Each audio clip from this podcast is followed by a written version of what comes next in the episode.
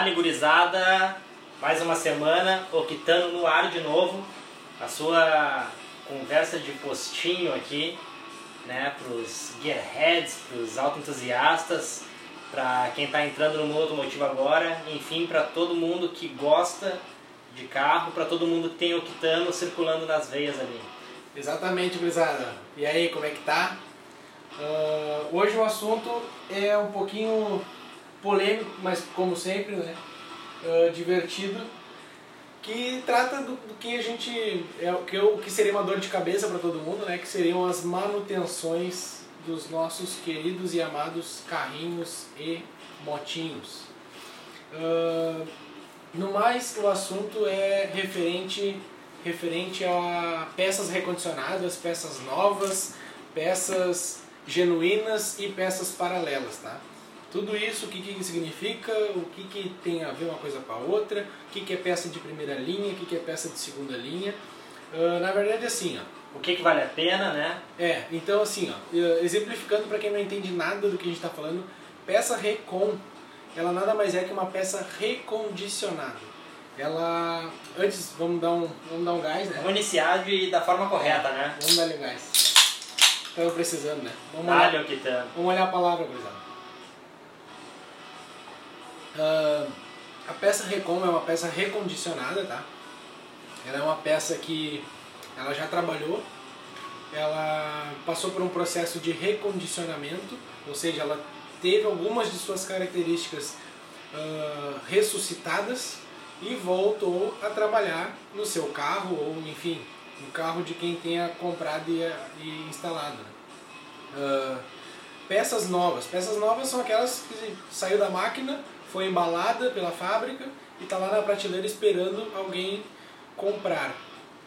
E dentro dessas peças novas existem a primeira linha, né? Seria uma peça top. A segunda linha, que talvez é uma peça não tão um material não tão tão nobre ou que assim. tenha ou que tenha reprovado algum teste de aprovação é. da primeira linha entendeu ou apenas existe... que não siga um exemplo disso um exemplo disso é muito é bateria bateria de carro a gente sabe aí várias marcas super famosas inclusive a que tu tá pensando é sim uma, uma marca que faz isso ela tem a primeira linha dela que é a Top of Mind né e a segunda linha dela, eles botam outro nome ali, mas é a mesma bateria, só que ela de repente reprovou em tempo de carga que ela está segurando. Sim, temperatura. Ela, exatamente. Enfim. Alguma, algum requisito. Da mesma forma que os, que, os, que os rolamentos também têm essas características, né? Ah, o rolamento de segunda linha, né? O conhecidinho paralelo aí que o, que o pessoal exatamente. fala. É, às vezes a simetria da esfera, né? ela não é perfeita, diga-se de passagem, nenhuma esfera é perfeita, né? É. Mas ela não é, ela não atende as características mínimas dos pré-requisitos tá? do projeto. Ou, ou às vezes até mesmo o tempo de vida útil. É, de repente não ela não é atingiu o número de rotações, é. alguma durabilidade, alguma coisa que ela deveria atingir, a confiabilidade acaba sendo reprovado e caindo numa segunda linha. E aí... A fábrica já é muito difícil a fábrica tipo assim, ó, ah, eu não vou botar em, em para vender isso aqui. Não, eles tentam fazer de tudo para que aquela matéria-prima, aquele material, aquele produto saia com lucro, né? Não seja perdido, né? Exatamente. E assim, o que dentro disso, né, existem também, né, as peças genuínas e as paralelas, como o Michael acabou de falar sobre as paralelas, eu vou aproveitar o gancho.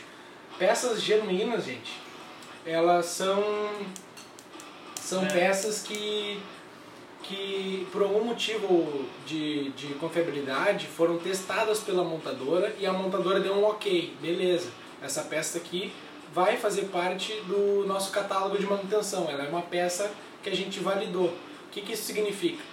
A Chevrolet, a Ford, a Fiat, a, G, a, a, a Honda, enfim, qualquer montadora tem vários testes de aceitação para peças, tá? E antes de produzir um carro, na fase de projeto, eles, ah, eu preciso de uma polia do comando de válvulas. Eles vão pegar vários possíveis fornecedores, vão pegar amostra de vários, existem vários aspectos que são avaliados nisso. Isso até existe um nome, tá, para isso. Para quem estuda aí engenharia da confiabilidade sabe muito bem disso. Existem várias normas, tu faz vários processos de aceitação, de, de criteriosidade e o melhor ali vai ser o, o, o que a fábrica vai aceitar, o que a fábrica vai produzir. Então assim, a fábrica monta, na verdade. uma montadora, se chama montadora, porque ela coleta peças de vários produtores, né, de vários uh, fornecedores, é, fornecedores e montam no conjunto todos transformando num carro. A montadora é muito rara, uh, muito difícil que uma montadora produza peça, ela compra essas peças. Agora a segunda e a terceira colocada ali no ranking das peças, ela não significa que ela vai ficar de fora do carro. Acaba que é uma peça de segunda linha, ou então uma peça também aprovada, só que não vai ser do processo produtivo. Isso acontece com Nakata, isso acontece com Kofap, isso acontece com Monroe, isso acontece com a Bosch, isso acontece com várias marcas, tá? E, mas só que assim, ó, eu acho que tem alguns pontos aí que são importantes. E nós vivemos em um mundo político, então nós sabemos que nem sempre é, é, o mundo ideal. Né, o, o, os meios vão justificar os finais ali. Então talvez, né, e eu digo isso com conhecimento de causa, tá? Que é possível sim comprar peças paralelas com uma qualidade igual ou superior a peças né, que tu vai comprar em concessionária, tá?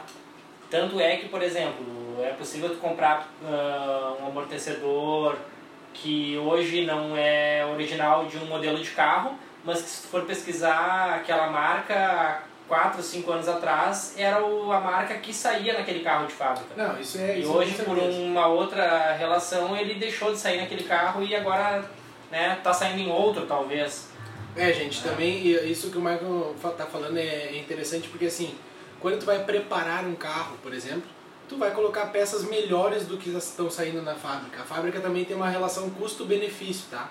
A fábrica não vai fazer uma biela forjada, por exemplo ah, eu quero botar uma biela forjada no meu carro porque Exceto eu quero... tu vai comprar né, super esportivos, né? É, tu tá super dimensionando o teu motor porque tu tem uma outra aplicação. Mas também existem peças de dia a dia, como o próprio amortecedor, que tem marcas que fazem, por exemplo, a Macaulay faz a, a Elbeck, faz peças de suspensão para todos, a maioria dos carros esportivos tem essas peças e é sim uma linha fora, é uma aftermarket, né? Uma linha fora do, do mercado, assim, que não tá na, não tá na, não tá na, na, nas montadoras, mas elas já fazem com o intuito de, ó, eu vou botar no teu carro a melhor peça possível e tu vai ostentar que tu tem aquela peça ali, entendeu? Existem uh, fabricantes por esse caminho também. Uh, voltando um pouquinho para a história dos remote, tem muita coisa interessante sobre o remote, ou recon e tudo mais seriam, por exemplo, os pneus. Pneu remold, pneu novo, pneu chinês, uh, até onde isso vale a pena, qual é o risco que isso implica. Então, assim, ó, eu particularmente já tive experiência com pneu remold, tá? uh, durante alguns anos, acho que dois, três anos, eu rodei no meu carro particular com os quatro pneus trocados remold. Eu saí de quatro pneus Pirelli, eu acho, bem gastos usei bem usados quatro pneus, acabei colocando os remoldes porque eu estava em uma situação que eu era estagiário, eu estava numa situação que não, eu estava matando cachorro a grito, assim, não tinha mais para onde espremer. A outra, a segunda alternativa, se não fosse os remoldes, seria, daí um pouco mais barata, claro, comprar pneu usado. Que daí a gente entra num, num, é. num ou, problema ou, maior ou um frisadinho, né? É, e a gente entra num problema maior ainda. Então assim, ó, o remold eu acho que é sim uma alternativa, é uma alternativa com riscos, tá? Existe aí fabricantes de pneus remolds que já tem uh, garantia e tudo mais, né? Hoje a metodologia para te produzir um pneu remold não é mais que nem antigamente, é um pouco tem mais um pouco mais de criteriosidade, mas tem que sempre ter a pulga atrás da orelha, porque é um pneu que ele já rodou durante toda a vida dele. O projeto original do pneu não prevê muito provavelmente essa essa recalchutada que ele vai levar, mas uma fábrica pega pneus em boas condições, apesar de estar desgastado em boas, boas condições estruturais, leva para a fábrica, eles raspam toda a banda de rodagem, que o que seria a banda de rodagem? A parte que tem contato com o solo, tá? Preservam apenas ali a estrutura do pneu, que seriam as bordinhas ali, a barriguinha do pneu, e colocam uma nova borracha, vulcanizam aquilo ali, fazem todo o processo para ele soldar bem na, na, no pneu original, fazem um desenho novo e fazem marcas novas ali na lateral, um grafismo novo, né, para dar a ilusão de que aquele pneu é zero. Aquele pneu não é zero, tá? Ele já rodou, só que ele é um pneu recauchutado, re, re, re, remold, né? recondicionado. Para uso em urbano, eu acho que é uma alternativa, tá? Ele desgasta mais rápido, sim, é uma borracha que não, não tem as mesmas características e propriedades da original, mas eu acho que, dependendo da situação, como um quebra-galho talvez, eu acho que é melhor tu andar com remold do que tu andar com pneu careca, tá? É, eu até vou dizer assim, olhando por esse lado do eu não tenho o que fazer e eu não tenho grana para comprar um pneu novo, né? Eu até entendo o que o Diogo fala e de certa forma apoio. Mas aí a orientação que eu daria é o seguinte, evitar uh, piso muito acidentado, evitar longas viagens com, com esse carro. É, e ter a consciência porque... de que muito, assim, Uh, eu não sei exatamente qual é o percentual, tá? Mas não é raro o caso de dar problema no pneu remote, tá? O que, que é dar um problema? Por exemplo, assim, ó, quando eu coloquei no meu carro os quatro pneus remotes, qual o problema que eu tive, tá? Eu fui muito feliz com eles, tá? Mas eu tive um probleminha que foi na saída da loja. No que eu botei, eu botei, eu uh, instalei os quatro remotes, quatro pneus, fiz a geometria, balanceamento, aquele procedimento padrão, né? Alinhei o carro tudo bonitinho e o carro continuou puxando. Daí eu levei na loja de novo, né? Fiz uma volta na quadra ali, vi que o carro tava puxando, percebi, soltei o volante, ele deu uma puxadinha, voltei lá, ó, cara, tá puxando. Daí ele, não, mas o alinhamento deu certo. Eu, não, cara, mas tá puxando. Tá, mas puxando para qual lado? Ah, tá puxando pro esquerdo, sei lá. O que, que ele fez? Ele inverteu as duas rodas dianteiras, ele tirou uma roda do, de um lado, colocou no outro, né? E o carro começou a puxar pro outro lado. Daí eu falei pra ele, cara, tá puxando agora pro outro lado. Daí o que, que ele fez? Ele desmontou o pneu do, das duas, dos dois aros e inverteu eles. Como na mesma roda ele tirou e montou pro outro lado. Claro, eram pneus que não tinham sentido de rodagem, tá? Normalmente pneus remotos mais baratos não tem esse sentido de rodagem. Sentido de rodagem são para pneus mais caros com um uma proposta mais esportiva por, em conta do suco de, de chuva ali, né, tudo mais. Mas voltando ao caso, o carro alinhou, o carro simplesmente parou de puxar, ficou perfeito, senti o carro muito bem assim. A estabilidade eu não eu, diminuiu, tá? Porque eu botei pneu mais fino. Meu carro antes estava com o pneu mais grosso, que não era o original dele. Ele estava um pouquinho mais esportivo, os pneus um pouquinho mais largos. Voltei os originais, então eu senti um pouquinho menos de, de estabilidade e viajei, inclusive, com esse pneu, não tive problema nenhum. Uh, então, assim, minha experiência foi boa. Tem gente que vai colocar e dependendo do tráfego que tu pega, tu, dependendo quantos quilômetros tu roda por dia, pode ser que esse pneu dure seis meses, um ano. Enfim, meu, os meus duraram dois anos, que foi o tempo que eu levei até substituir as minhas rodas de ferro por rodas de liga leve. Então os pneus foram com as rodas, entraram no negócio junto ali. Hoje eu tô com, pneu, com outro jogo de roda, não tô mais pneu remold, mas eu acho que se for um caso de tu colocar remold só para baratear teu custo, aí eu vejo com maus, maus olhos, entendeu? É, é aí que eu ia chegar. Depende a tua situação. Nessa situação de aperto financeiro, nós sabemos as nossas prioridades. Né? E obviamente eu não vou deixar de fazer outras coisas para trocar os pneus do carro. Exatamente. Né? Por mais que eu goste do carro. Né? Eu tenho as minhas prioridades e eu gosto muito de carro e no momento que tudo estiver indo bem, eu vou tratar ele como uma prioridade. Agora, no momento que as coisas estiverem mal, eu já não trato como prioridade. Então, se o teu problema for apenas ser mão fechada, não coloca pneu remote. Hoje Sim. nós temos várias opções, temos vários sites aí que vendem pneus Uh, com preços acessíveis. Com preços acessíveis, com outras marcas que não são essas tradicionais que a gente vê. Eu, por exemplo, ando no meu carro com um pneu Momo, né? que é um pneu que não é tão conhecido no mercado, mas são, é um pneu excelente. Eu estou tendo uma, uma experiência muito bacana com esse pneu e é um pneu relativamente barato, que saiu relativamente barato né? e está me atendendo muito bem.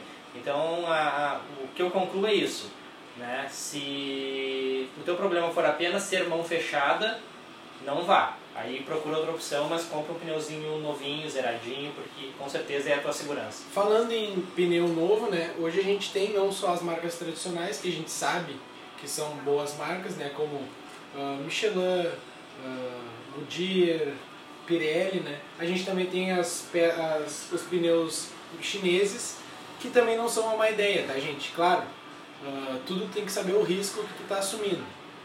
No caso do remold, tu tem que ter sempre ligado se der um problema no teu pneu remold quando tu estiver numa rodovia, o estrago pode ser grande, assim como um novo pode dar problema na rodovia. Então, mas a probabilidade é diferente, né? Um pneu novo tem menos probabilidade de dar problema, um pneu remold tem um pouquinho mais. Um pneu chinês, o desgaste pode ser um pouquinho maior. O, o, pode dar problema também, a, o controle de qualidade é um pouquinho diferente de um, de, de um pneu chinês, até por conta disso o preço dele é um pouco mais barato, né? tem uma série de questões, a matéria-prima que é utilizada, enfim. Tudo isso vocês têm que estar cientes que são, são variáveis tá? dentro do, do mundo dos pneus. Uh, para quem vai para a pista, né? para quem vai track day, para quem anda bem, a gente sabe que não pode, mas a gente sabe que todo mundo, quando vê uma, uma BR liberada aí, quer dar uma pisadinha, quer dar uma experimentada numa curva um pouco mais, de uma forma um pouco mais arisca. Cara, não vai de pneu remold, uh, até por conta da vida útil desse pneu. É um risco, tu pode acontecer um problema grande. Então assim, tu tem que saber onde tu tá, entendeu? Se tu não tem condições de botar um pneu novo, tu também tem que saber que tu não tem condições de botar o teu carro em situações extremas, tá? Uh, para quem faz trilha, a mesma coisa. Uh, hoje em dia existe pneus de trilha remold, entendeu? Então são coisas que tem que avaliar. Pneu de moto remold, que é uma ah, coisa bem mais arriscada. Bem mais arriscada. Então, gente, vocês têm que também ter essa, esse bom senso de entender a situação de vocês, de entender o que vocês estão comprando sobre peças genuínas e peças paralelas, tá? Uh, de modo geral, saindo um pouco da, do mundo dos pneus. Uh, peças genuínas, gente, e peças paralelas, elas entram nesse mesmo aspecto que eu falei do pneu, do controle de qualidade e da matéria-prima empregada, tá? Não é, uh, claro, existe sim a birra, tá? De algumas montadoras, algumas fabricantes de, ó, oh, eu tô levando esse logo aqui para ti, então, por esse logo aqui da minha marca, essa peça vai valer 10% a mais do que as outras, porque minha marca é tudo de bom, minha marca é a melhor de todas, tudo mais. E para ti ostentar esse minha marca, tu vai ter que pagar mais. Só que, de modo geral, não é. De modo geral, é custo. Essa empresa botou qualidade em cima, essa empresa botou matéria-prima melhor, essa empresa estudou a tecnologia dela e soluções melhores e chegou num preço maior do que as paralelas, que muitas vezes é uma engenharia reversa daquela marca, da primeira marca que tu estava estudando, que era cara, entendeu? Eles e... pegam uma, uma, uma, peça e copiam ela. É, mas isso é até uma coisa que assim, nós temos que avaliar e às vezes o pessoal, antes de buscar a peça, antes de comprar a peça, já sabendo a nossa necessidade, vale a pena dar uma estudadinha né, sobre essa peça, sobre as fabricantes. Porque... Entra no Reclame Aqui, entendeu? É, e não só isso, mas o que eu quero me referir com relação ao genuíno e o paralelo. Exemplos que eu já passei na minha vida automotiva.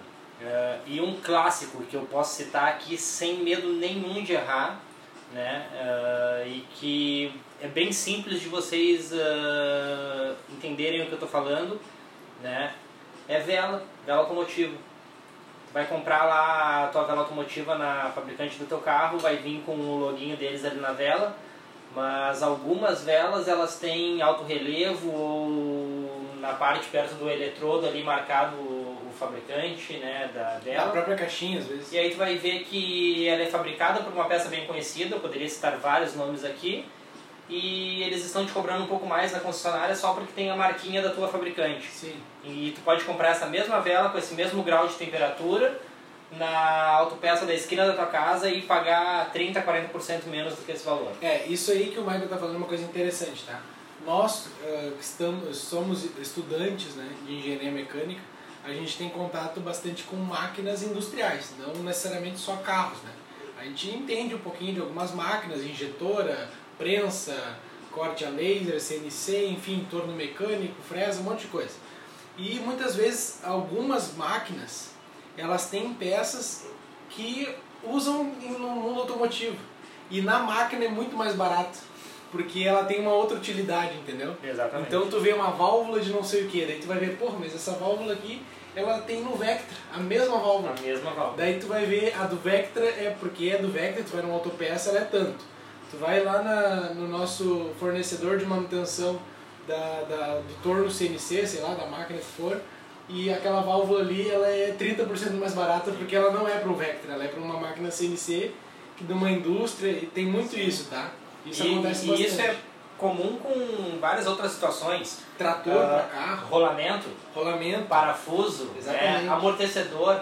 Por exemplo, porta de máquina, às vezes usa o mesmo amortecedor que tu está usando na tua tampa do porta-mala do teu carro. Exatamente. E aí tu vai comprar e, cara, o preço, sabe, é e o inverso também é verdadeiro, né? é. né? Porque às vezes para uma máquina industrial o valor é absurdamente é. caro e tipo, não, mas isso aqui eu posso botar uma amortecedorzinha de tampa de corsa ali que vai Exatamente. Ficar, vai ficar super bom, vai me atender, vai ficar beleza. Então, é, mola. É, é bem curioso isso. pode passar tá? o dia inteiro aqui. É, é bem curioso isso, mas é verdade. É uma verdade. São situações que acontecem uh, realmente, né? E, e é bem isso que a gente está falando. A peça genuína, ela é genuína porque a montadora foi lá e botou o selinho dela. A montadora testou, validou, beleza, é isso aqui. Outra coisa, tá? No caso do óleo, óleo de motor, isso é importante falar. Por exemplo, assim, a montadora uh, recomenda que se use o óleo da marca X. Por que, que a montadora recomenda aquilo ali? Porque o motor foi desenvolvido utilizando aquele óleo.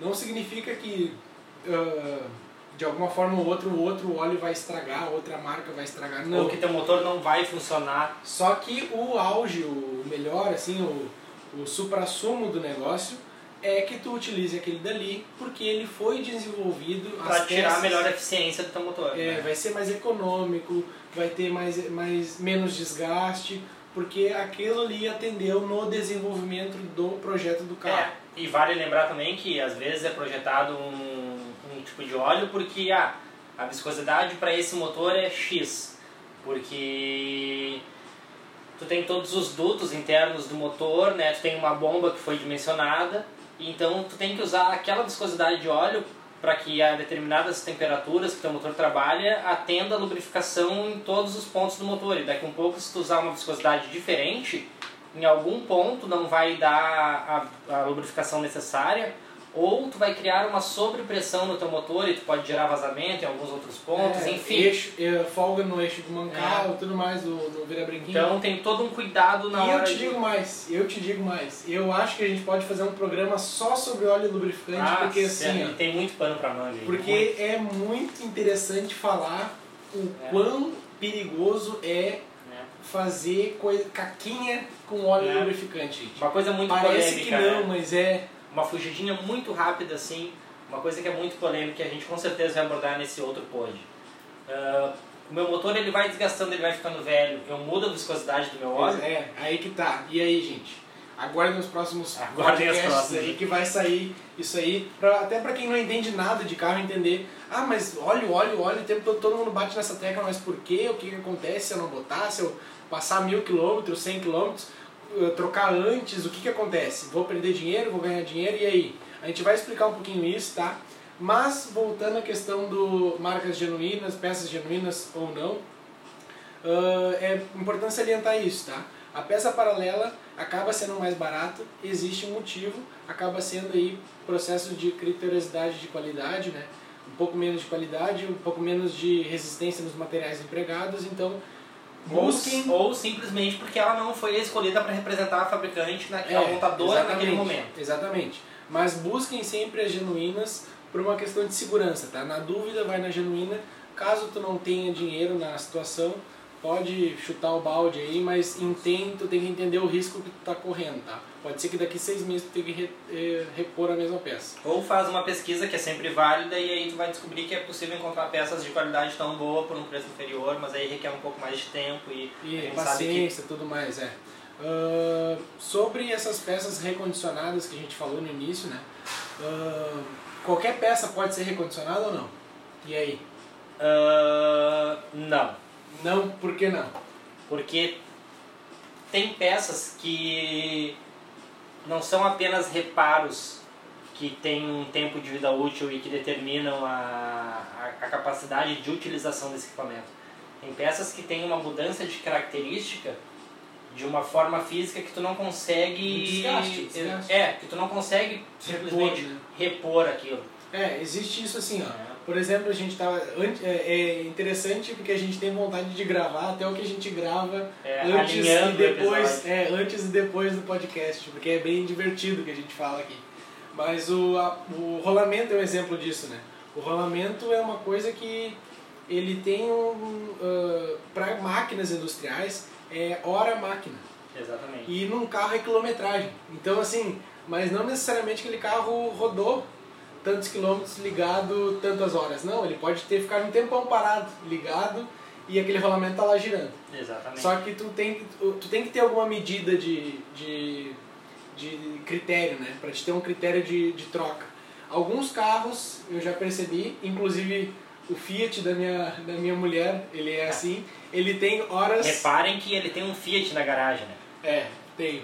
Já deu problema, tá? Hoje eu tive que levar no mecânico. É, Mas deixa pra lá. Mas pergunta, mas pergunta se o GM dele tá andando ou se tá parado. A Meriva tá andando. Ah, tá. E aí? Mas eu já vi ela parada mais que o Fiat. Ah, tá. E, ah, e detalhe, sempre vi ela pelo retrovisor também. E nunca, mas nunca vi em cima do guincho. Tem mais essa. Nunca vi em cima Tem do mais guincho. essa. O palio tu já viu em cima do guincho. O Não, paliozinho aí. não vi em cima do guincho, mas vi falecido ali na garagem. Por quê? Porque a gente inventou de fazer a manutenção. Tá, certo. Tá, enfim, tava na hora, era, era preventivo.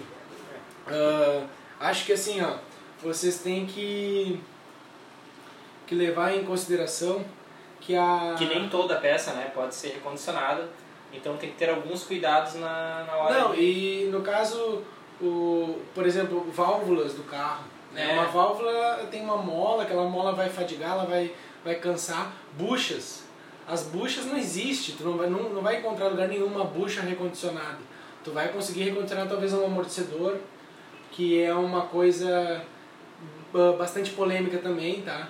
Porque assim, um amortecedor recondicionado, o que, que nada mais é, tá? O amortecedor trabalha com fluido hidráulico, aquele fluido hidráulico ele tem uma viscosidade, depois de tanto tempo que ele apertou e soltou, apertou e soltou, comprimiu e expandiu ali, né? Ah, ele cansa, aquele fluido cansa, então ele perde a- essa atuação dele. compressibilidade. O cara vai lá, faz um furinho no amortecedor, tira todo aquele fluido. Quando já não tá fora por... Por, Por estourar. é, por, É. porque o retentor arrebentou e vazou todo o É, fluido. mas vai ali, dá um, dá um furinho de furadeira, tira todo aquele fluido, aquele óleo dali, bota um óleo novo e dá um pinguinho de solda, tá zero bala. Não, não tá zero bala. O amortecedor não é só o fluido. O amortecedor tem retentor, tem um monte de borrachinha ali dentro, tem uma mola ali dentro. Então assim, tu não vai ter uma peça zero. Só que dependendo da tua, como a gente falou antes, dependendo da tua condição financeira, do teu acesso, talvez seja a solução, não sei, mas tenha cuidado no que tu vai colocar no teu carro e no que tu tem instalado no teu carro, tá? E E... eu acho que esse é o ponto mais importante. né, A peça recondicionada vale ou não vale a pena? De modo geral não vale a pena, porque é uma peça que vai durar menos, tu vai ter um custo menor, vai. Só que ela vai durar menos, tu vai ter que voltar a ter o, o impacto de levar teu carro numa oficina, tu levar numa loja para comprar a peça, para substituir, ficar talvez um ou dois dias sem o carro, ah, em prol de alguns centavos a mais no teu bolso. É, eu acho que é isso daí e... Lembrando que Tudo envolve risco, e que vale a pena sempre ter o seguinte critério, né? Nem todas as peças podem ser recondicionadas, então tenham cuidado sempre, olhem com alguma desconfiança ah, conforme for a peça que o pessoal te oferecer, tá? é, Acho que algumas coisas são aceitáveis, mas outras não são. avaliem o que vocês estão comprando e ah, sintam o carro. Se vocês foram lá, trocaram, viram que não deu certo, vai lá, até acertar o carro, tem que encher o saco do cara que vendeu, entendeu? Aquela Mesma boa coisa- avaliada na hora da compra. É, mesmo, né? exatamente. Sente o carro. A mesma coisa que eu fiz com o pneu Recon, que eu, que eu vi que o carro tava puxando. Cara, eu fui lá até acertar o carro. E acertei. E vocês têm que ter esse senso, vocês têm que comprar e garantir que aquilo ali vai funcionar da melhor maneira possível, entendendo os limites, tá? De uma peça recondicionada, uma peça paralela e tudo aquilo que uma peça original pode te dar. Tá, gente? Eu acho que o, o assunto de hoje era isso aí. Acho que deu pra discutir bastante coisa, né? Uh... E acho que o risco vale a pena conforme a tua situação, né? Conforme o momento que tu está vivendo e sem dúvida nenhuma conforme a peça que tu está te propondo a, a, a, comprar. Obviamente que um amortecedor recondicionado sempre vai ser menos perigoso do que um pneu frisado, sei lá. É, então assim, entendam o risco, gente. Se cuidem, se cuidem. Octano, dali Octano, Octano na veia. Sigam aí nossas redes sociais. Valeu!